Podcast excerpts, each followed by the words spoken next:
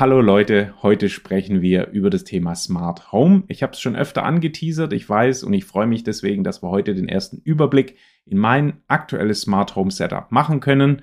Ähm, und es werden natürlich Deep Dive Videos dann äh, zu jedem einzelnen Thema dann noch folgen.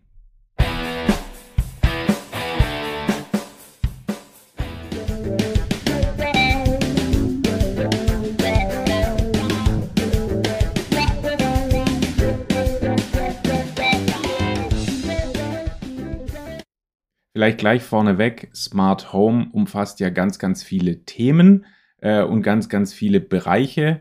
Und ich möchte mich an der Stelle tatsächlich nicht beschränken auf das Thema, ich kann eine äh, LED-Birne, äh, eine Glühbirne, ein LED-Licht ähm, per Handy steuern oder die Farbe davon einstellen. Das wäre mir an der Stelle doch ein bisschen zu langweilig.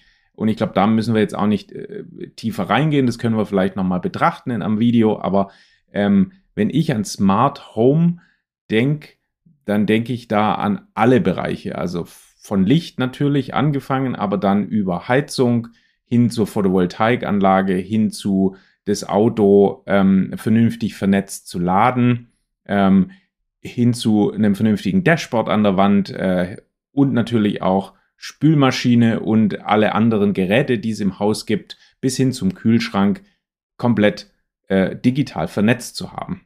Das ist für mich Smart Home. Das heißt, wenn ihr euch nur interessiert, wie äh, Lampen per Handy gesteuert werden, dann seid ihr hier völlig falsch.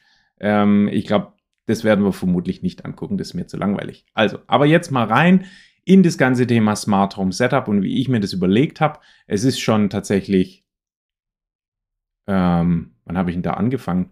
Bestimmt schon vor fünf oder sechs Jahren. Das heißt, einige von den Dingen, die ich gerade im Einsatz habe, gibt es vielleicht so aktuell gar nicht mehr zu kaufen oder in einer Folgevariante, aber ihr werdet relativ schnell sehen, in welche Richtung das sich entwickelt. So, und jetzt ohne Umschweife rein in das Thema. Ich habe mal eine kleine Übersicht vorbereitet, allerdings schon vor zwei Jahren. Ähm, da habe ich die nämlich mal auf meinem Blog ähm, verwendet, noch so ganz klassisch mit Text. Ähm, ja, äh, heutzutage ist ja YouTube dann das geeignete Medium dazu. So, wie sieht denn mein Smart Home Setup aktuell zu Hause aus? Äh, und wer jetzt mit den Fachbegriffen hier drauf nichts anfangen kann, äh, macht überhaupt gar nichts. Wir werden uns in den nächsten Videos damit beschäftigen. Also, wer mh, hm, an den Steuerungen von Lampen interessiert ist, weil ich das vorhin gesagt habe, der ist hier Machen wir mal Mauszeiger, sieht man das? Ja. Ähm, hier oben im Prinzip richtig oder hier in der Mitte wo ähm, ich genau solche Devices wie so eine Lampe ähm, steuern kann. Geht natürlich auch mit den entsprechenden Hubs, die da zum Beispiel von Philips ähm, mitgeliefert werden. Ja, und dann äh, drehe ich so eine äh, Lampe rein und dann habe ich diese App dazu, kann ich das steuern. Super. Wenn ich jetzt aber mehrere Marken habe von den Lampen, und so ist es bei mir tatsächlich zu Hause, dann reicht mir diese, dann reicht mir diese eine, dieser eine Hub natürlich schon nicht mehr. Dann brauche ich ein Gerät, wo einfach universell viele, viele verschiedene Marken, also Brands, ansprechen kann an Smart Devices. Bei mir sind da, wie man hier sieht, doch einige im Einsatz. Mm, und dann brauche ich so ein Gerät wie einen Homey, ähm, der das Ganze ähm, ein bisschen universeller regeln kann. Der hat auch ein offenes ähm, Programmierinterface, sage ich mal jetzt, äh, ist äh, soweit auch, ähm, kann man auch eigene Skripte entwickeln und so. Äh, das geht aber zu weit, aber dann sind wir hier. So, das heißt, alle anderen Sachen, die ihr hier jetzt auf der, ähm, auf der Übersicht seht, geht darüber im Prinzip schon weit hinaus. So, nur mal um das einzuordnen. So, was ich im Prinzip ähm, neben dem Ganzen, ich kann mein Licht und meine Heizung steuern, ähm, machen wollte tatsächlich zu Hause, ist das ganze Thema äh, alle Geräte, die ich irgendwie habe, reinzubringen und vor allem auch meine, und man sieht es hier auf der rechten Seite, Photovoltaikanlage, die ich auf meinem Dach habe mit 6,5 kW Peak. Das sind ungefähr 4500 Watt, die da, wenn die Sonne richtig schön drauf scheint, ähm, erzeugt werden. Das möchte ich natürlich vernünftig nutzen. Ähm, zum einen möchte ich das nutzen für Wäschewaschen, äh, Trockner, Spülmaschine. Das hier auf der Seite. Zum anderen möchte ich den Strom nutzen für meine Elektroautos, die ich laden möchte. Idealerweise dann rein mit ähm, Solarstrom, rein mit der Power der Sonne. Das ist natürlich richtig cool und ähm, bei den heutigen Strompreisen relevanter ähm, als eh und je, sage ich jetzt mal. Ja, und genau die Fragestellung neben dem Licht, was ja eine schöne Spielerei ist, neben der Heizung, was tatsächlich interessant ist, aber da kommen wir dann in dem nächsten Video drauf. Da ist tatsächlich, da fehlt hier noch ein Symbol. Ähm, da benutze ich gerade Tado. Da kommen wir, machen wir aber noch ein Video. Äh, ist das ganze Thema Photovoltaiksteuerung eigentlich so das Zentrale in meinem Smart Home Setup, ähm, wo, glaube ich, den Unterschied macht. Ähm, war jetzt sehr chaotisch in der Herangehensweise meiner Moderation hier, macht aber überhaupt gar nichts. Äh, wir bleiben einfach genau bei dem Gedanken. Ich habe hier Solarstrom, ähm, ich habe hier einen zentralen Hub, das nennt sich OpenWB, also Open Wall Wallbox, also die modulare Wallbox, ist ein ähm, Projekt, wo Wallboxen installiert, aber auch die Software dazu selber schreibt. Ähm, mithilfe der Community können auch eigene Module entwickelt werden. Äh, das ganze Ding habe ich im Einsatz mm, und zwei ähm, Wallboxen installiert, jeweils mit 11 kW. Mm, und das Ganze ist schön verbunden. Und im Prinzip mit dem Setup ist das Ganze dann schon möglich. Wie das Ganze dann äh, im, äh, in der Installation aussieht, das zeige ich euch in einem nächsten Video. Ähm, da könnt ihr dann rein tunen, wenn euch das speziell interessiert oder dann halt in andere Module von dem Smart Home Setup. So, also, das wird ein Video sein hier, äh, der, ich habe es mal Physical Layer genannt, äh, wo die ganze Wallbox und die OpenWB miteinander äh, sprechen. Aktuell ist es auch so, dass meine ähm, Klimaanlage zum Beispiel da entsprechend geregelt wird, wenn genügend Strom vorhanden ist. Aber dazu später mehr. Wenn genügend Strom vorhanden ist, ist es ja auch geschickt, wenn kein Auto geladen wird zum Beispiel, ähm, die Waschmaschine, die Spülmaschine und den Trockner entsprechend starten zu lassen. Ähm, zum Beispiel, jetzt, also eins von diesen Geräten verbraucht ungefähr 2000 Watt, sagen wir mal. Ich habe 4000 Watt vom Dach. Das heißt, ich kann zwei Geräte ungefähr gleichzeitig laufen lassen und zahle dann effektiv keinen Cent dafür, was richtig cool ist. Gehen tut es natürlich aber nur, wenn die Waschmaschine nur dann angeht, wenn auch wirklich die Leistung vom Dach zur Verfügung steht. Und, und es geht, gegebenenfalls sogar stoppt, wenn die Leistung abfällt und da eine große Wolke sich vor die Sonne geschoben hat. Das Ganze ist möglich auch mit der Open Wallbox. Da, dafür ist es eigentlich nicht gedacht, aber es funktioniert einwandfrei und richtig gut mit einem sogenannten Shelly Plug Zwischenstecker, der die Leistung, also die 2000 Watt von der äh, Spülmaschine auch dauerhaft aushalten kann. Das ist richtig gut und den man dann auch hier richtig schön anbinden kann.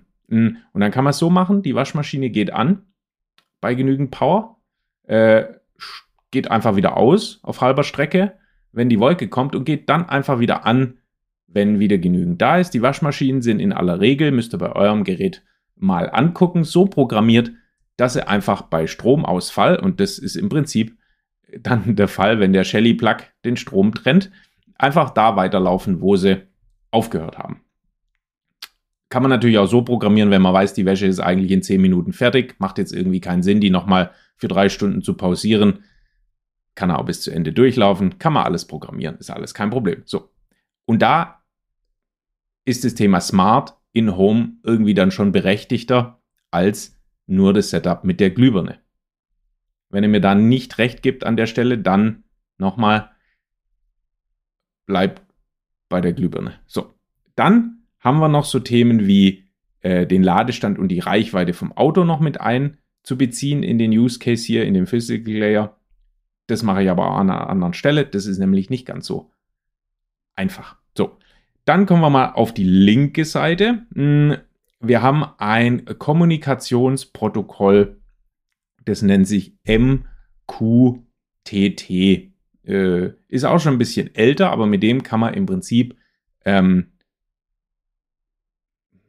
Nachrichten, sage ich jetzt mal, äh, zwischen den einzelnen Software-Modulen ähm, hier transportieren.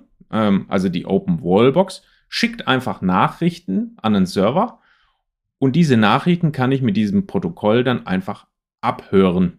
Sage ich mal. Und wenn diese Software hier auf der linken Seite ähm, zuhört bei dem Nachrichtenverlauf und dann Dinge findet, wofür die relevant werden, dann schnappen sie sich die und machen irgendwelche Aktionen auf der Basis.